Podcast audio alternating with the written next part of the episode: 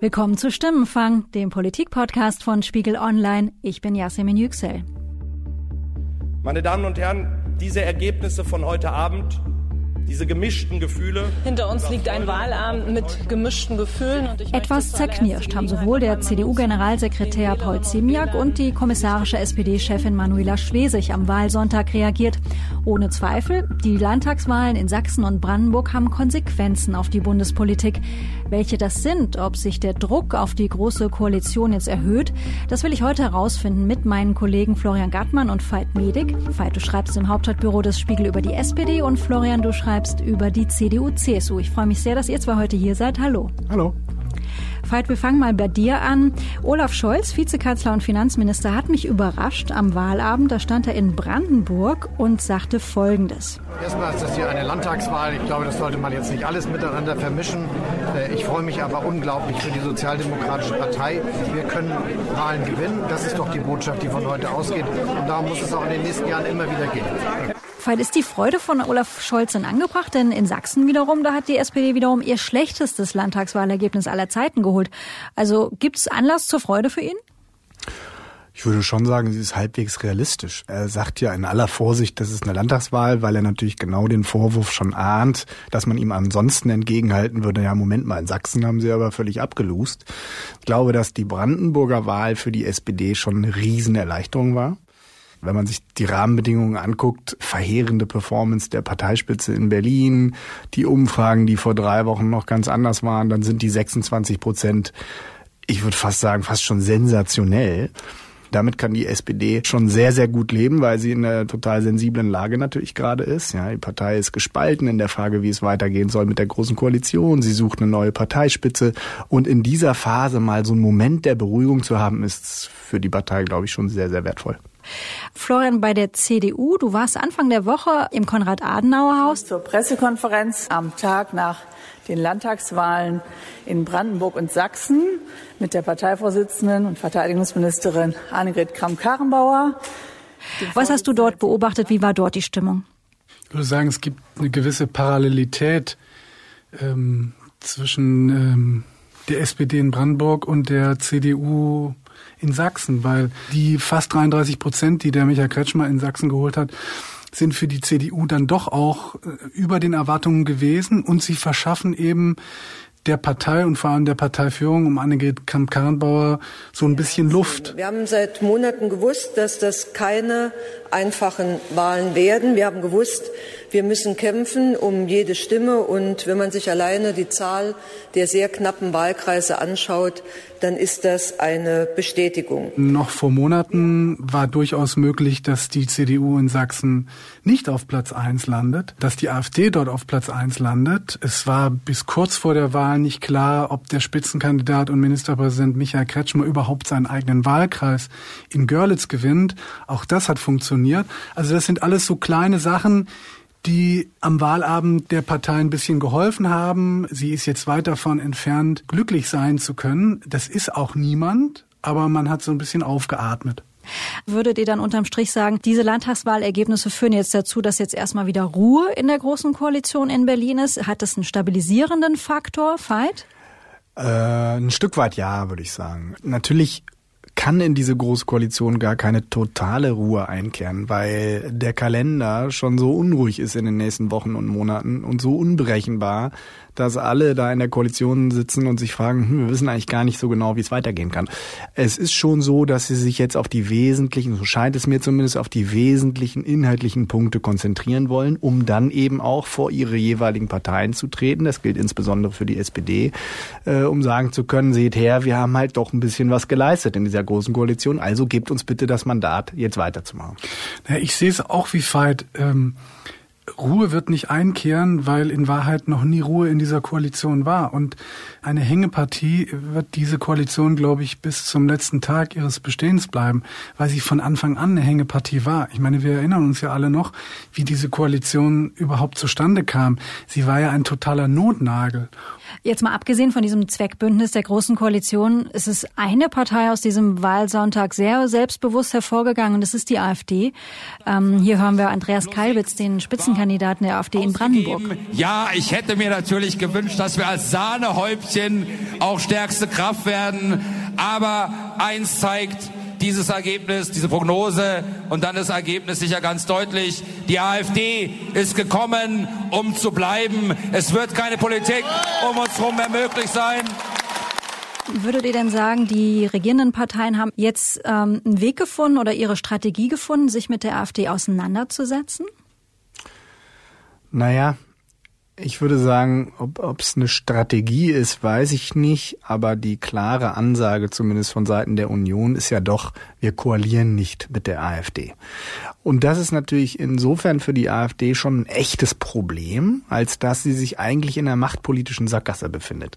Sie hat zwar 25 Prozent hier und 27 Prozent da, aber sie kann damit eigentlich nichts anfangen. Sie sitzt da dick und fett in den Parlamenten, aber ist letztlich nicht mehr als eine Oppositionspartei. Und sie hat damit ein ähnliches Problem eigentlich wie die Linkspartei im Bund, die auch seit 20 Jahren im Bundestag sitzt und jahrelang auch Fundamentalopposition gemacht hat, in dem Glauben, dass sie dadurch ein großes Protestpotenzial irgendwie ausschöpfen kann. Aber weil sie eben ihre Stärke nie in echte Macht umgemünzt hat, entsteht jetzt so eine gewisse Enttäuschung. Das gleiche könnte auch der AfD drohen. Wäre jetzt mal meine These, wenn ähm, sich deren Anhänger irgendwann fragen, ja Moment mal, wir wählen die, aber irgendwie viel mehr als dadurch eine Protestnote nach Berlin zu senden, ist das auch nicht. Vielleicht dauert es zehn Jahre, aber ich halte es nicht für ausgeschlossen dass sich dann sozusagen der AfD-Erfolg auch von selbst erledigen könnte, weil eben die Anschlussfähigkeit ans bürgerliche Lager fehlt. Ich glaube auch, wirkliche Strategie ist es nicht. Und in Nuancen gibt es ja durchaus auch unterschiedliche Ansätze. Also ich würde sagen, Dietmar Woidke in Brandenburg ist ja noch viel härter gegenüber der AfD aufgetreten. Ich glaube, dass äh, es wirklich ganz entscheidend ist, dass die Nichtwähler in diesem Jahr bei einer, bei einer Wahl, die ganz entscheidend sein wird für die Richtung des Landes, zur Wahl gehen und nicht äh, Hetzer und Rechtspopulisten zu wählen. Das wäre mein Wunsch. Das war ja im Grunde genommen, das sind die Nazis und wir sind die Guten. So hat es Michael Kretschmer für die CDU in Sachsen ja nicht gemacht. Der hat ja ganz bewusst gesagt, wir sind zwar das freundliche, positive Gesicht, aber er hat nicht gesagt, dass jeder, der die AfD wählt, eben gleich ein Nazi ist und dass das nur eine Nazi-Partei ist. Das ist schon ein etwas anderer Umgang und trotzdem, glaube ich, Veit absolut recht in dem Punkt, sie können eben nur Opposition machen und in Wahrheit merkt man ja auch in Berlin, es ist sozusagen dieses sture dagegen und das führt natürlich dazu, dass die Leute, wie Veit sagt, die früher vielleicht mal der Linkspartei als Protest ihre Stimme gegeben haben, jetzt eher zur AfD gehen. Und das könnte sich aber irgendwann dann ermüden, weil die ja auch merken, bringt ja auch alles gar nichts. Allerdings merken wir ja schon, dass die AfD durch ihre Anwesenheit in der Opposition zuweilen die Debatten doch massiv verschärft und verzerrt das und stimmt, in Richtungen zieht, ähm, die wir hier am Tisch vermutlich alle nicht unbedingt mitgehen das wollen. Das stimmt, aber da würde ich zum Beispiel dann auch mal so einen, so einen anderen Blick vielleicht drauf lenken wollen, so wie das die Kollegen von der Taz dieser Tage auch gemacht haben, die auch nochmal darauf hingewiesen haben, die AfD führt natürlich auch ohnehin schon in den letzten Jahren, aber jetzt auch mit diesem starken Ergebnis dazu, dass sich im Grunde genommen Politik dass Politik wieder interessanter wird, weil andere Parteien sich mehr anstrengen müssen, weil andere Parteien herausgefordert sind, besser zu sein, konkreter zu sein, mehr mit den Menschen zu reden, vielleicht. streitbarer mhm. zu sein. Das ist irre anstrengend. Wir merken das ja jeden Tag. Auch im Parlament, geht ja teilweise bis in die fast körperliche Auseinandersetzung dann zwischen den Abgeordneten. Aber das birgt natürlich auch Chancen. Das führt mich aber zu einer nächsten Frage und das klang bei dir, Veit, eigentlich auch schon so ein bisschen durch. Ich glaube, eine generelle Feststellung, die wir jetzt auch nach Sachsen und Brandenburg den Wahlen dort ähm, schließen können, ist ja diese, wie wir sie gewohnt sind, Zweierbündnisse in Koalitionen. Diese Zeit ist mehr oder weniger vorbei. Muss das denn per se schlecht sein, dass es schwieriger ist? Ohne Frage, das unterschreibe ich. Aber muss das immer schlecht sein? Ich würde sagen, nein. Also äh, ehrlich gesagt, die Große Koalition in Berlin war größtenteils in den letzten anderthalb Jahren auch eine Koalition aus drei Partnern. Da sind ja CDU und CSU nun wirklich nicht als einheitlicher Block aufgetreten. Das hat es aber natürlich auch schwer gemacht, muss man auch sagen. Also das hat jetzt die Entscheidungsfindung dann nicht vereinfacht und Natürlich ist das eine Riesenspannweite, wenn man sich vorstellt, dass in Sachsen jetzt möglicherweise die CDU, die rechts, sozusagen von rechts unter Druck von Seiten der AfD steht, koalieren muss mit den Grünen, ja, die sich konsequent äh, gegen die Kohle aussprechen. Wenn die zusammen koalieren müssen, ist das ein Druckverhältnis, was nicht so leicht auszuhalten ist. Ne? Ich glaube auch nicht, dass Dreierkoalitionen erstmal schlechter sein müssen als die von zwei Parteien. Die Frage ist natürlich, wo diese Parteien herkommen. Und das konkrete Problem jetzt, vor dem ja auch Sachsen steht, ist, dass es ja mit der CDU und den Grünen und der SPD drei Parteien sind, die eben nach der herkömmlichen Lehre in zwei unterschiedlichen Lagern stehen. Das macht die Sache halt ein bisschen komplizierter, ja? Eine kleine Gefahr gibt's natürlich bei äh, so etwas unkonventionellen Dreierkoalitionen wie Kenia oder so, dass natürlich leichter der Eindruck entsteht, dass die etablierten Parteien sich so sehr verbiegen, nur um die Macht AfD zu, zu verhindern als Machtfaktor in der Politik. Und das stützt natürlich auch das Narrativ der Anhänger der AfD zu sagen, guck mal, dieses System stellt sich gegen uns, ja, oder wir stellen uns gegen das System, wir gegen die. Und dieses Narrativ wird schon ein bisschen gestärkt dadurch. Lasst uns einen Schritt näher rangehen und auf das Spitzenpersonal von SPD und äh, CDU schauen. Florian, du warst Anfang der Woche im Konrad-Adenauer-Haus, hast die Pressekonferenz von Annegret Kramp-Karrenbauer und den Spitzenkandidaten aus beiden Ländern beobachtet. Wir haben gewusst, dass es ein Hürdenlauf ist und zur Wahrheit gehört. Manche dieser Hürden haben wir auch nicht so genommen, wie wir uns das selbst vorgenommen haben. Hattest du den Eindruck, Kram-Karrenbauer gewinnt an Sicherheit nach diesen Wahlen? Ich weiß nicht, ob sie gestärkt ist, aber sie ist jedenfalls auch nicht geschwächt. Ich würde mal sagen, ähm, das ist im Moment schon ein kleiner Erfolg. Ich fand es überraschend, wie Michael Kretschmer so eine kleine Spitze positioniert hat. Er sagte, als er auf dem Podium stand, gemeinsam unter anderem auch mit Annegret Kramp-Karrenbauer. Und wenn ich durch das Land gegangen bin und diese Gespräche geführt habe, jetzt 20 Monate lang, dann ja nicht nur um zu erklären, sondern aus dem, was ich gehört habe, konkrete Politik zu machen. Und ich habe viele Dinge im Sachsen umgesetzt, andere haben wir noch vor. Mir sind aber auch viele Dinge begegnet, die ganz klar Bundespolitik sind. Also eine gewisse Kritik an ihr als Parteichefin? Ja, das stimmt. Ähm, er hat ja auch im Wahlkampf immer versucht klarzumachen, Leute, hier geht's jetzt nicht um eine Bundestagswahl, sondern hier geht's um eine Landtagswahl, hier geht's um Sachsen. Die Bundes-CDU ist was anderes als die Landes-CDU. Das ist jetzt in Wahrheit aber auch ein ein übliches Vorgehen von Landespolitikern, die jetzt irgendwie gerade nicht einen Bundestrend haben, der, der ihnen total hilft. Zur Wahrheit gehört aber auch dazu, dass auf der gleichen Pressekonferenz er ungefragt nochmal das Wort ergriffen hat und eine Art Lobeshymne auf Annegret Kramp-Karrenbauer angehoben hat. Ich finde nämlich, dass äh, ein solcher Wahlerfolg nie eine Person allein ist. Da ist viel in Sachsen passiert. Aber ich bin der äh, Frau Parteivorsitzenden Annegret Kamm-Karrenbauer sehr dankbar für ihre Unterstützung. Ich wüsste jetzt kein Thema, bei dem wir inhaltlich eine unterschiedliche Meinung haben.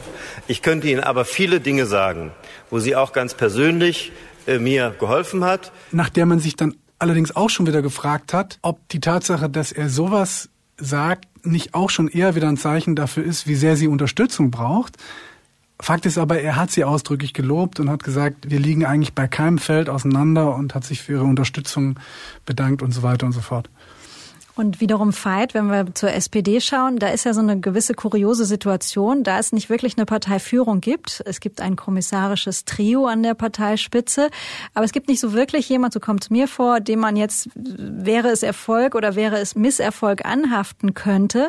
Manuela Schwesig stellte sich dann am Beginn der Woche ins Willy Brandt-Haus und sagte Folgendes. Hinter uns liegt ein Wahlabend mit gemischten Gefühlen und ich möchte zuallererst die Gelegenheit noch einmal nutzen, den Wähler Wählerinnen und Wählern, die sich für die SPD in diesen schwierigen Zeiten entschieden haben, zu danken.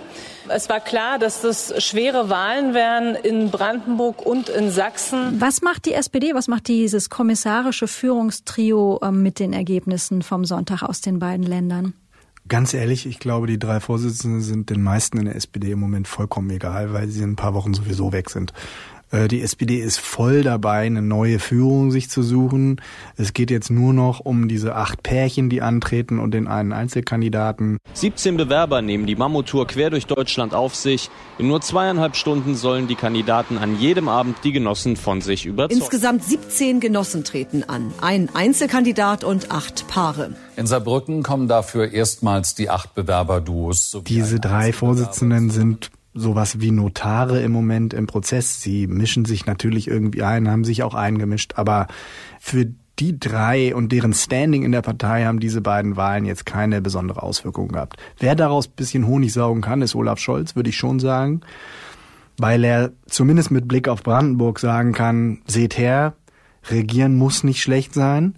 Äh, wir können auch ein Ministerpräsidentenamt in schwierigen Zeiten verteidigen. Darum auch zur Erinnerung, wir haben ihn zu Anfang der Episode ja gehört, als er aber auf dem Wahlabend in Brandenburg eben stand und sagte, die SPD kann noch Wahlen gewinnen. Exakt. Und ähm, er hat das jetzt so öffentlich noch nicht gesagt, aber wie ich Olaf Scholz kenne, wird er diesen Moment äh, der Stabilität äh, auch äh, darauf zurückführen, dass er ins Rennen um den SPD-Vorsitz eingestiegen ist.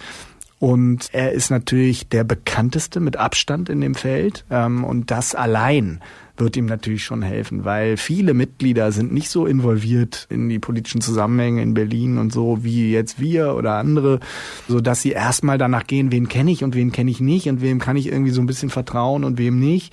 Und da hat Scholz schon einen Vorteil, würde ich sagen. Florian, eine ganz andere Frage, die sich mir gestellt hat. Ähm, wo ist eigentlich die Kanzlerin? Kommt es nur mir so vor oder ist sie merkwürdig, unsichtbar am Wahlabend, Reaktionen im Wahlkampf, glaube ich, wenig bis kaum aufgetreten? Was macht die Kanzlerin? Na, die Person Angela Merkel ist tatsächlich abwesend, weil sie hat sich ja aus der Partei im Grunde genommen komplett zurückgezogen. Ähm, sie ist in Sachsen im Wahlkampf nicht aufgetreten. Sie war mal zwischendurch äh, als Bundeskanzlerin im Siemenswerk in Görlitz, aber das war eben allerhöchstens indirekte Wahlkampfhilfe. Das war ja eine ganz bewusste Entscheidung von ihr. Ähm, sie ist natürlich noch in den Gremiensitzungen, da ist sie qua Amt drin und da ähm, ergreift sie auch das Wort, hat sie auch jetzt am Montag wieder gemacht, aber sie tritt nicht mehr vor die Kameras, sie spricht nicht für die Partei, sie hat ja auch kein Parteimandat mehr. Die politische Person Angela Merkel ist aber natürlich noch wahnsinnig anwesend, weil letztendlich ist die politische Person Angela Merkel ja einer der zentralen Gründe, die die AfD so fett gemacht hat. Ja? Also dieses Anti-Merkel, Anti-Flüchtlingspolitik, das ist ja nach wie vor der Kern eigentlich, der die AfD so groß gemacht hat. Und das ist in gewisser Weise natürlich schon äh, eine bisschen bizarre politische Situation. Nach den Wahlen in Sachsen und Brandenburg ist immer noch auch vor der Wahl in Thüringen. Lasst uns zum Schluss auch da noch einmal kurz hinschauen. Wie gelassen oder auch nicht schauen die beiden Regierungsparteien auf diesen Termin, der noch ansteht? Also die CDU hat natürlich in Thüringen schon was zu verlieren, auch wenn sie da bisher ja nicht regiert. Ich würde jetzt mal sagen, die SPD hat nicht viel zu verlieren, weil sie eh schwach ist und schwach bleiben wird.